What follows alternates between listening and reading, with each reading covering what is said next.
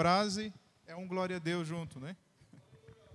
Deus seja louvado. A gente tem visto o esforço do nosso pastor Noel, da irmã Sandra, dado a tantas situações que têm cercado eles no dia a dia, a gente está um pouquinho mais perto e tem e sabe um pouco mais, então eles têm guerreado bastante. Eu acho que é importante, antes de falar aos irmãos, eu também lembrar desse esforço, não só da família do pastor Noel, como de muitos dos nossos pastores e obreiros aqui, para poder estar junto dos irmãos, vir aos cultos. Né? Eu, eu louvo a Deus pela vida do pastor Edenilson, o empenho dele, da esposa, ainda que pode estar pouco aqui, mas ele não tem deixado de estar e também não tem deixado de lembrar do seu compromisso pastoral. E eu quero louvar a Deus pela vida dele, porque ele é um exemplo para nós também. Pastor Gelson, da mesma forma, 80 e 81 mês que vem, irmão. Exemplo para nós todos aqui. Né? Batalha, os irmãos que conhecem a casa do pastor Gels, né, sabem da dificuldade dele, da esposa. Então são tantos, tantos irmãos comprometidos aqui. Né? O irmão Lauro tem vindo muito aos cultos também. Eu falo, falando dele, eu falo em nome de todos os irmãos que estão aqui.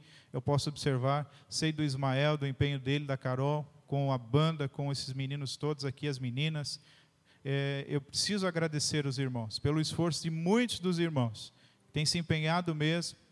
E é oportuno que nós façamos isso, irmãos, porque eu confesso que boa parte da, do meu emocional eu tenho gastado na preocupação com o que está ali na frente, porque as gerações passam, né? Os de entre 80 e 100 logo estarão com o Senhor. Isso porque a natureza rege dessa forma mas tem aqueles de 60 a 80 que já estão na fila também. Daí vem nós, eu já estou chegando aos 40, de 40 a 60. E o Noel estava dizendo para mim que o, que o parente do o Sandro, né? 53 anos, dormindo, irmão, dormiu e não acordou mais. Hoje. Então são coisas para a gente refletir, irmãos. Né? E o provérbio diz que há mais virtude em você estar na casa do luto do que na casa da festa. Então tem horas que a gente precisa pensar o seguinte: o que eu tenho feito com a vida que Deus tem me dado? O que eu tenho feito com os dias que eu tenho recebido de presente da parte de Deus? Vamos meditar um pouquinho nesse texto aqui para depois a gente participar da ceia, queridos. Eu estava pensando é, hoje durante o dia, mas já na quarta-feira eu fui despertado e mexeu bastante comigo um sonho que eu tive. E aí eu pedi graça para Deus para não só entender aquilo, também alertei o meu amigo com quem eu sonhei. E é um dos nossos pastores aqui. E ele é o pastor de uma grande igreja aqui em Joinville, mas uma pessoa que tem se mostrado amigo muito perto, consigo até brincar com ele, ser bem natural mesmo. E aí eu mandei uma mensagem para eles, tive um sonho contigo. Só que o sonho que eu tive contigo falou bastante comigo também. E o sonho que eu tive contigo é o seguinte: você dizia para mim que você no culto de ceia iria chamar bem forte a atenção da igreja. Eu conheço ele de perto, então não foi, foi uma expressão bem, bem mais simples que ele usou. Eu vou pegar forte lá com a igreja no culto de ceia. Eu disse por quê? disse porque o povo não está se preocupando com a vida espiritual. Esse é o sonho que eu tive. Mas só que no sonho ele disse três coisas que o povo se preocupa mas não com a vida espiritual. Ele disse para mim o seguinte: se o povo só está preocupado em trabalhar, em estudar e em ganhar dinheiro, ninguém está preocupado com a vida espiritual. Eu mandei a mensagem para ele. Mas é lógico, irmãos, Deus deu o sonho para mim, e eu já olhei para a minha realidade, e olhei para a nossa congregação. E daí não foi difícil de pensar que não é uma situação isolada, mas é de toda a igreja. Estamos preocupados realmente com a nossa vida espiritual? Eu fiz questão de ler contigo Hebreus, porque no versículo 14 está narrado que nós devemos seguir a paz e a santificação, porque sem santificação podemos ter templo mas não veremos ao Senhor. Podemos ter, ser membros de uma congregação, mas não veremos ao Senhor. Podemos ser evangélicos, católicos, fervorosos em qualquer uma das áreas, tradicional ou pentecostal, mas sem santificação, não veremos ao Senhor. E eu comecei a pensar, não sei se você pensou um pouquinho no que você estava lendo ali, mas toda a preocupação do capítulo 12, ela vai levando a pessoa a entender que precisamos desenvolver uma vida espiritual verdadeira e genuína com Deus. Porque se nós não atentarmos para Cristo, que é muito maior, diz o escritor aos Hebreus, do que aquela montanha que o povo temia, a montanha da onde Deus falava com Moisés, porque tinha relâmpagos lá, a terra dava uma tremida, né, uma fumaça, um fogo lá em cima. Quem não ia ficar com medo, irmão? Só que o escritor aos Hebreus diz assim para nós: é o seguinte, gente. Vocês não chegaram diante de uma montanha que está tremendo, que tem um foguinho lá em cima, que tem uma fumaça. Uma montanha que uma voz brada lá de cima e diz: Não se achegue nenhum animal aqui nem mesmo um animal. Não é esse tipo de lugar que nós chegamos, nós chegamos na presença de Deus. Chegamos diante das miríades e miríades dos seus anjos que nos assistem. E diga-se de passagem, eles são testemunhas oculares das nossas atitudes, das nossas ações, do nosso comportamento diário. Os anjos que assistem esses adolescentes que estão aqui, os anjos que assistem as irmãs dentro de sua casa, os irmãos no seu ambiente de trabalho, o irmão e a irmã dirigindo seu carro, se deslocando numa moto, num ônibus, há uma nuvem de testemunhas que observam o nosso ir e o nosso voltar, o nosso transitar, as nossas ações, as nossas atitudes são observadas. Só que o escritor aos Hebreus diz para nós, Ismael, que mais do que serem observados por aquilo que é visível, nós estamos na presença de um Deus que é um fogo consumidor, cujos olhos penetram a nossa alma e conhece o interior, a interioridade de cada um dos irmãos que estão aqui nessa noite.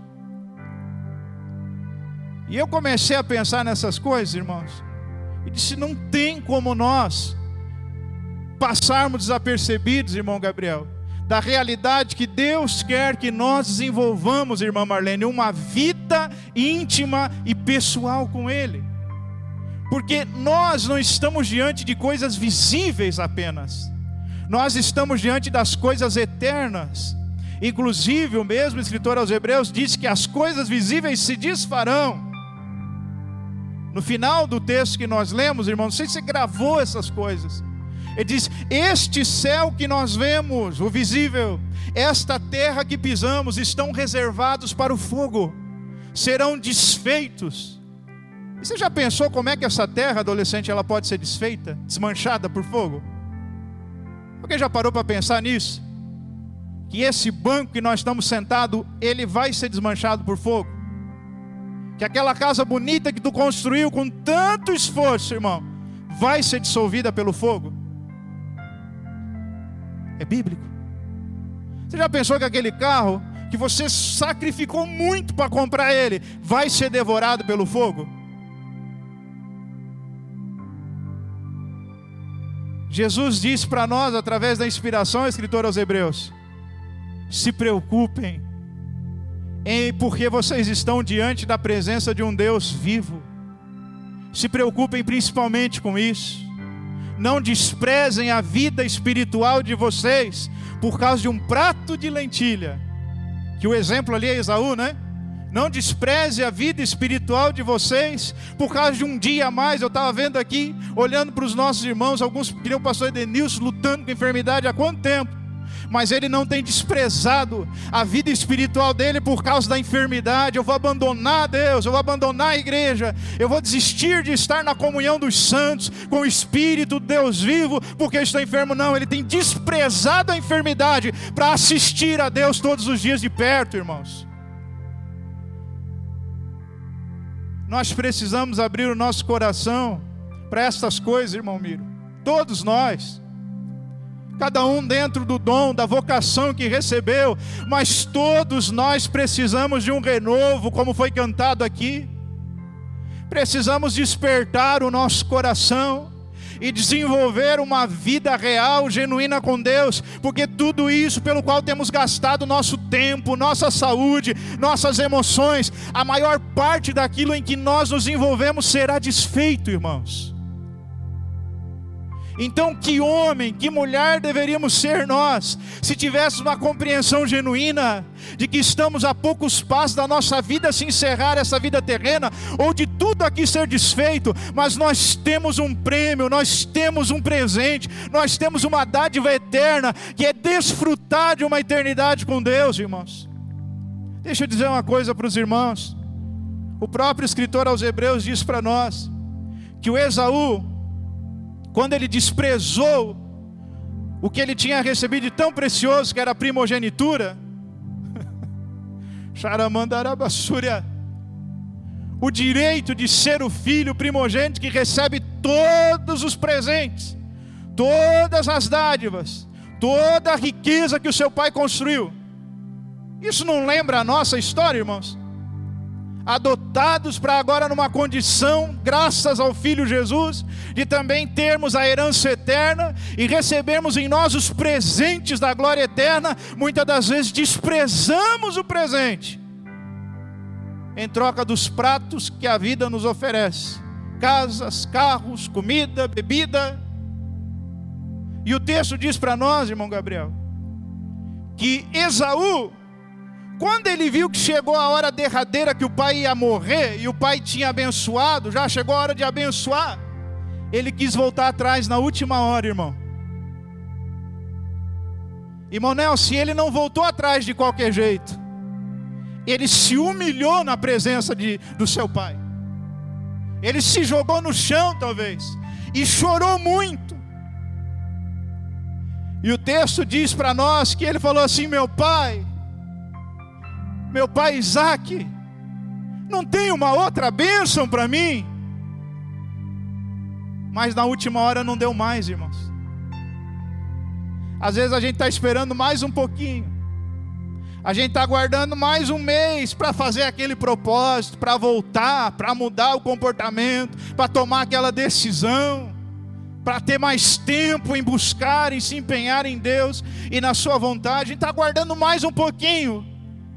E Esaú tentou aguardar até a última instância, mesmo que ele buscou com choro, com lágrima. O texto diz para nós que ele não pôde mais alcançar, porque não é uma questão de se arrepender na última hora, é uma questão de ter desprezado o que já é nosso.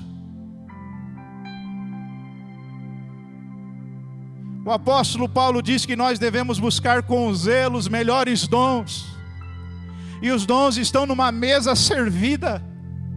E basta você querer um deles, eu quero esse ali, Senhor.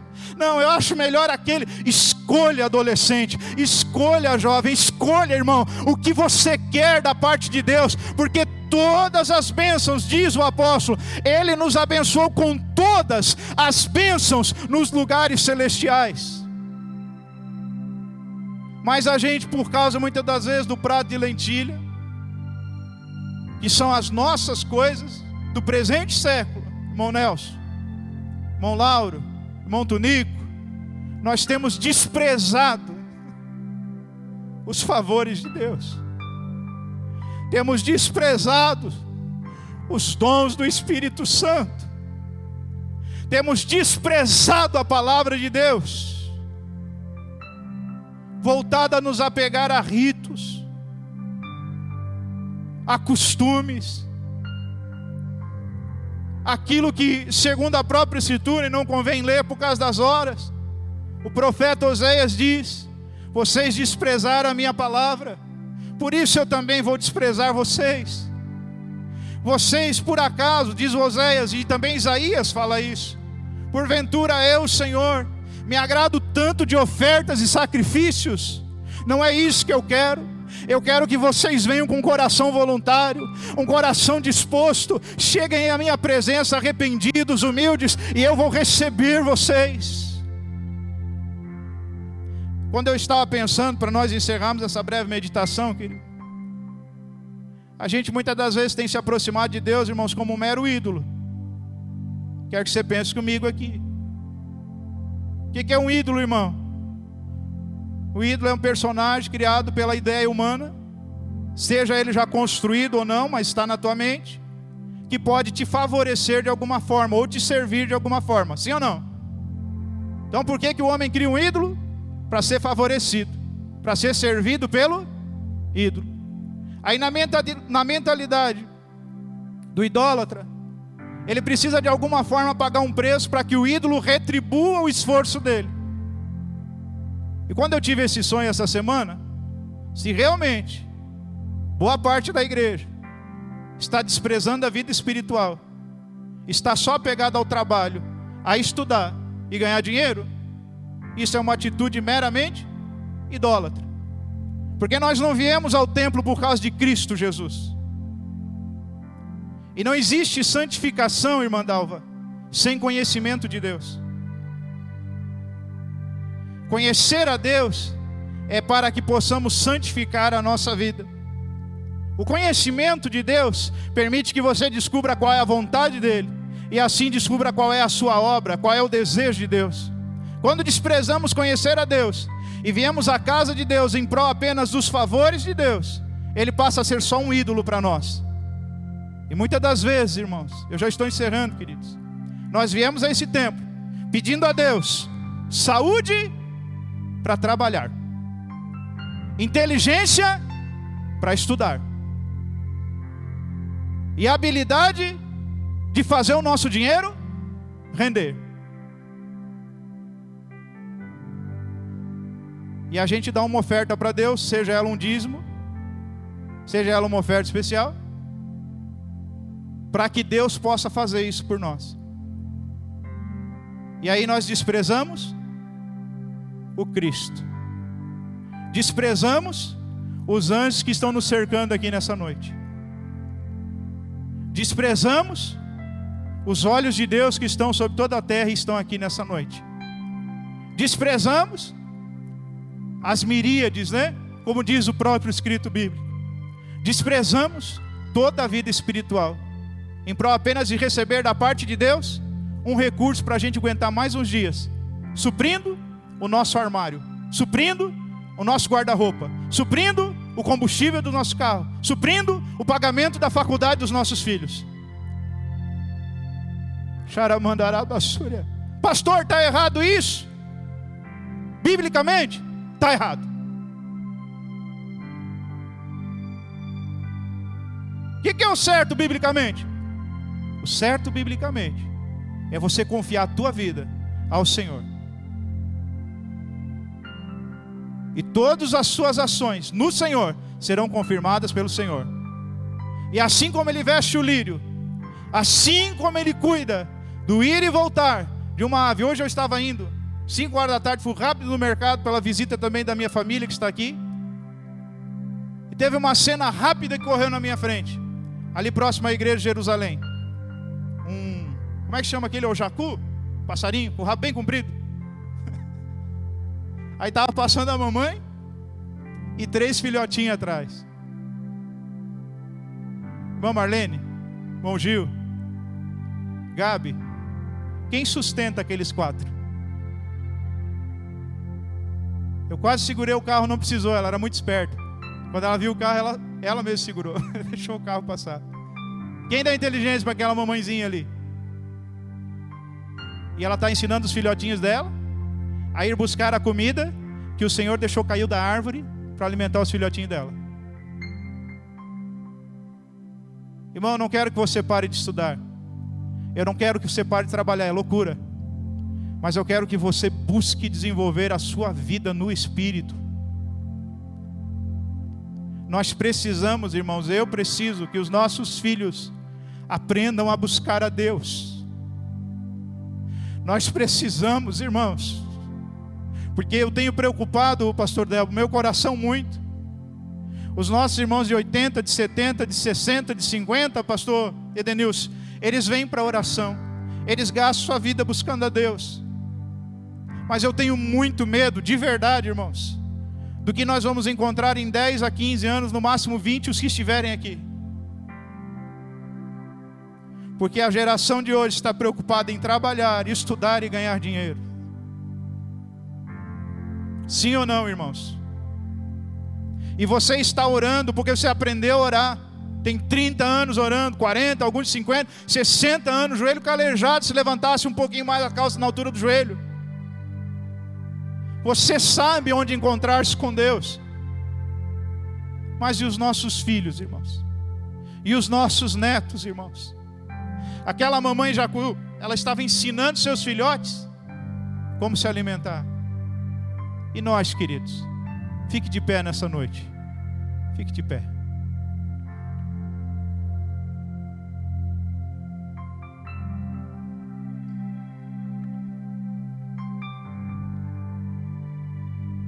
Sabe, irmãos,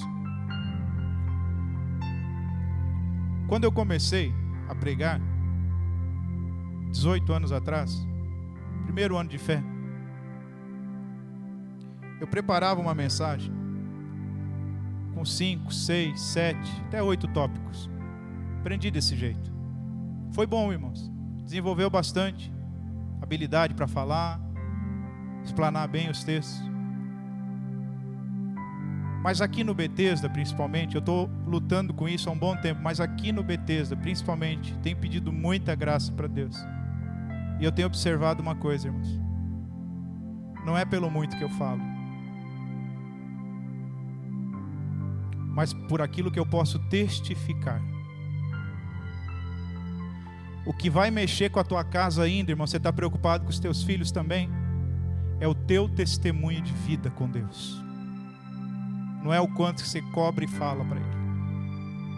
O que vai mexer com os nossos adolescentes de verdade, eles estão aqui porque eles andam em grupo também, eles gostam de estar um perto do outro, e não tem nada de errado nisso.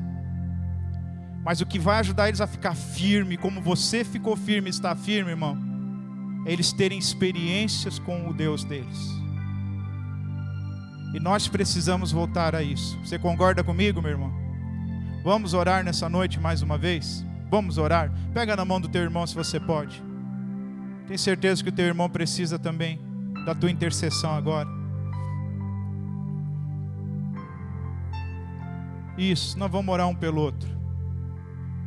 Tem alguém que tem um pouquinho mais de graça hoje, ele já vai orar contigo. E a graça vai ser nivelada aqui nos corações. Tem alguém que está mais animado um pouquinho, ele já vai pegar na tua mão aí. E você vai ser animado junto com ele em nome de Jesus. Tem alguém que está um pouquinho tímido, sem coragem, né, de se levantar e dizer, vou assumir um propósito novo no meu coração com Deus. Não precisa ninguém saber, mas tem alguém do teu lado pegando na tua mão e dizendo, eu estou contigo, eu vou te ajudar também em oração. Amém? Nós vamos vencer, queridos. Nós vamos vencer. Pai, nós te agradecemos. Te louvamos pela tua palavra, te louvamos pela tua presença, te louvamos por cada irmão, cada irmã que está aqui. Eu sei que os que têm mais idade, Senhor, não precisam muitas das vezes ouvir esse tipo de discurso, mas tu sabes como promover, até mesmo no coração daqueles que têm, Senhor, uma vida íntima contigo, a disposição de pegar seus filhos, seus netos pelas mãos e mostrar o caminho, Senhor, de onde está a tua vontade, de onde está a tua obra, de onde está, Senhor, as maravilhas, de onde estão, Senhor, os santos anjos, de onde está a presença maravilhosa, de como se achegar aos dons, e desenvolver os dons.